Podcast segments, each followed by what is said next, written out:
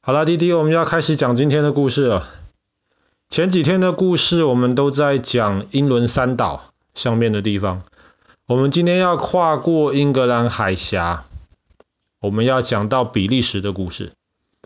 其实比利时离英国很近，你如果从英国的首都伦敦出发，搭欧洲之星，到比利时的首都，比到法国的首都更要近一点。那么比利时当然有很多很漂亮有趣的地方，其中一个最常吸引观光客，特别是欧洲自己内部的观光客去的地方，就是比利时靠着北海附近的一个城市，叫做布鲁日。布鲁日这个城市其实市中心，它的老城区其实有一些那种水道从中间经过，很漂亮。然后周围很多那种保存很好的老房子，所以这个地方又被称为北方威尼斯。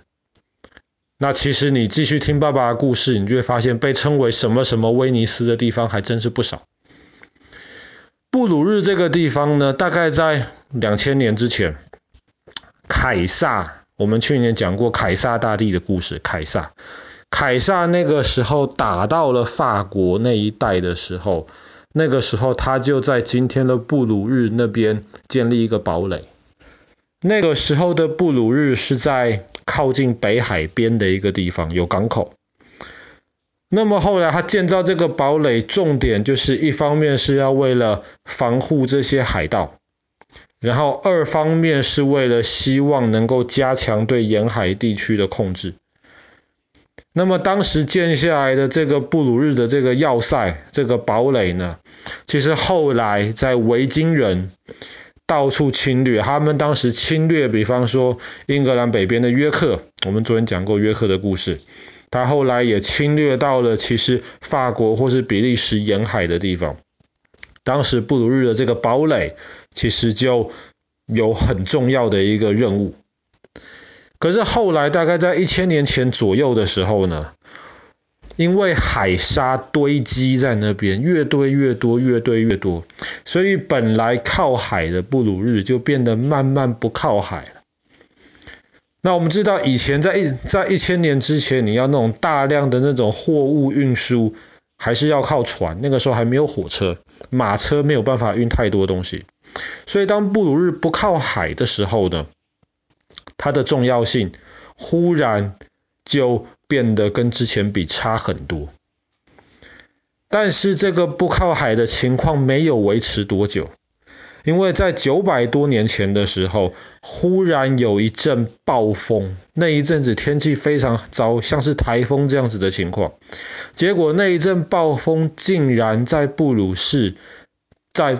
布鲁日以及北海中间。吹出了一条水道，哇！当这条水道通了的时候，船又可以直接从北海开进了布鲁日了。所以接下来布鲁日就开始进入了所谓的黄金时代。在那个时候呢，布鲁日他们的商人很厉害，他们就想办法从英格兰、从苏格兰购买那些羊毛皮、羊毛啊、羊皮。然后想办法加工，变成可以穿的衣服，或者是其他的一些那种家里面用的这些地毯之类的东西，然后卖到欧洲北边去。后来呢，有威尼斯的商人从地中海开船开到了布鲁日。那就不得了了，打通了地中海这条路线之后，布鲁日的商人他们做生意，甚至可以做到地中海，或者是地中海的东边，等于说今天的以色列巴勒斯坦那一块的地方。所以在布鲁日那个时候是非常非常方便的事情，他们的做生意做的到处都是，而且为了做生意，更好的收集钱做生意，他们那个时候开办了证券交易所。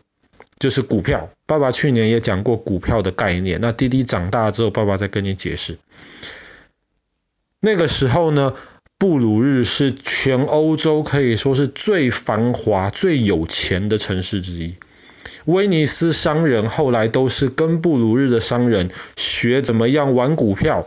之后，他们才把那一套搬到威尼斯去，造就了威尼斯后来的辉煌。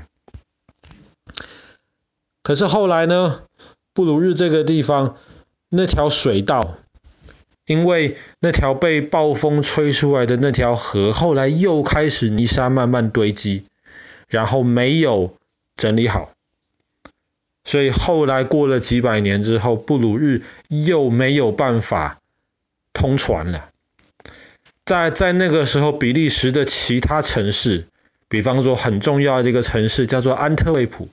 安特卫普那个时候就兴起，取代掉了布鲁日，所以后来很长的一段时间之内，那布鲁日就变得死气沉沉的。曾经它是欧洲第二大城市，只比巴黎小，可是接下来的几百年，布鲁日基本上没有任何的发展，直到大概两百年前的时候，那个时候英国人开始有钱了，那工业革命最成功的一个国家了。那时候英国人也开始流行搭船到各地去旅游。布鲁日刚好其实就隔着北海，在英国的对面而已。所以那时候很多英国人到布鲁日去旅游，他们那个时候重新发现，哇，原来布鲁日老城区的这些建筑物保护得这么好，所以这个地方又开始重新靠着观光业吸引很多很多人去。很多人去布鲁日参观，当然主要的就是享受到走到那条水道周围，然后小河旁边美丽的房子。但是他们市中心的地方有一个教堂，那个教堂其实不算大，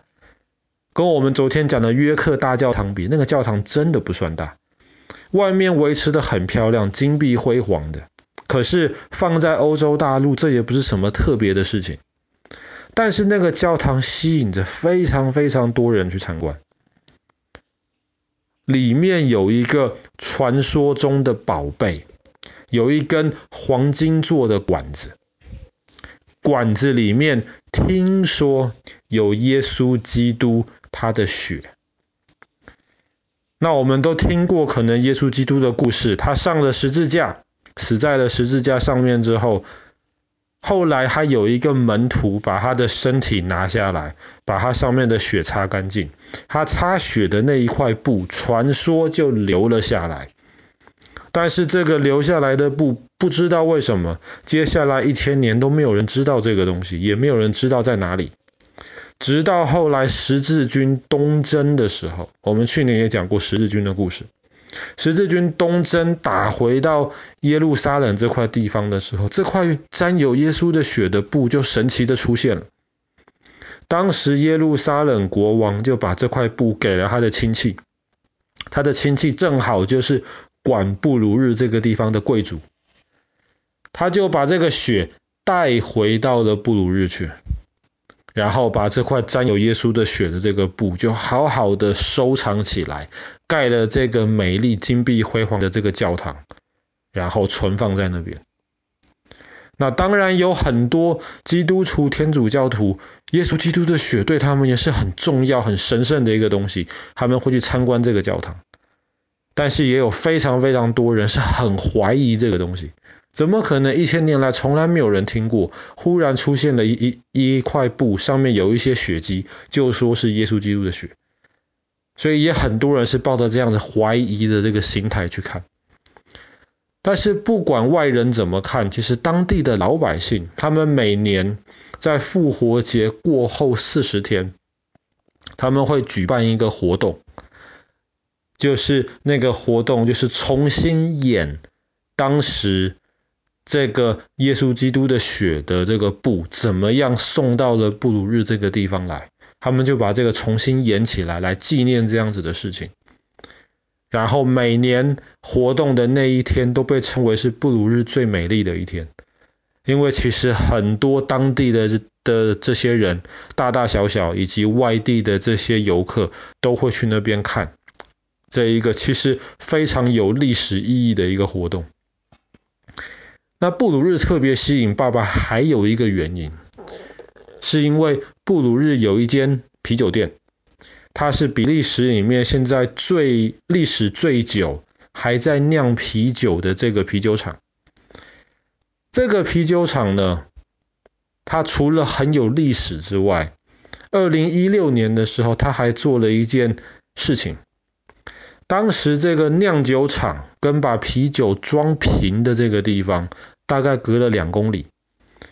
他就决定跟当地的老百姓请大家捐钱，能够盖一条管子，在地底下的管子，把酿出来的啤酒直接送到两公里外的这个啤酒厂去，然后在那边就可以把它装瓶。所以当时有五百多个人支持。捐钱，让这条啤酒的通道埋在路底下，可以顺利的盖成功。所以现在每一天都有数不尽的啤酒在布鲁塞尔的地底下面流来流去，可以能够装瓶卖到比利时以及欧洲其他地方去。当初捐钱的这五百个人呢，他们也拿也拿到了一项非常有名的一个非常棒的一个礼物啊。就是他们可以一辈子喝这间啤酒厂的免费啤酒。啊，爸爸看到了就觉得好可惜啊！如果二零一六年，那爸爸知道这件事情有机会的话，那爸爸大概也会希望能够去共襄盛举一番。好啦，那么我们今天的故事就讲到这，比利时的这个美丽的城市，北方的威尼斯，布鲁日。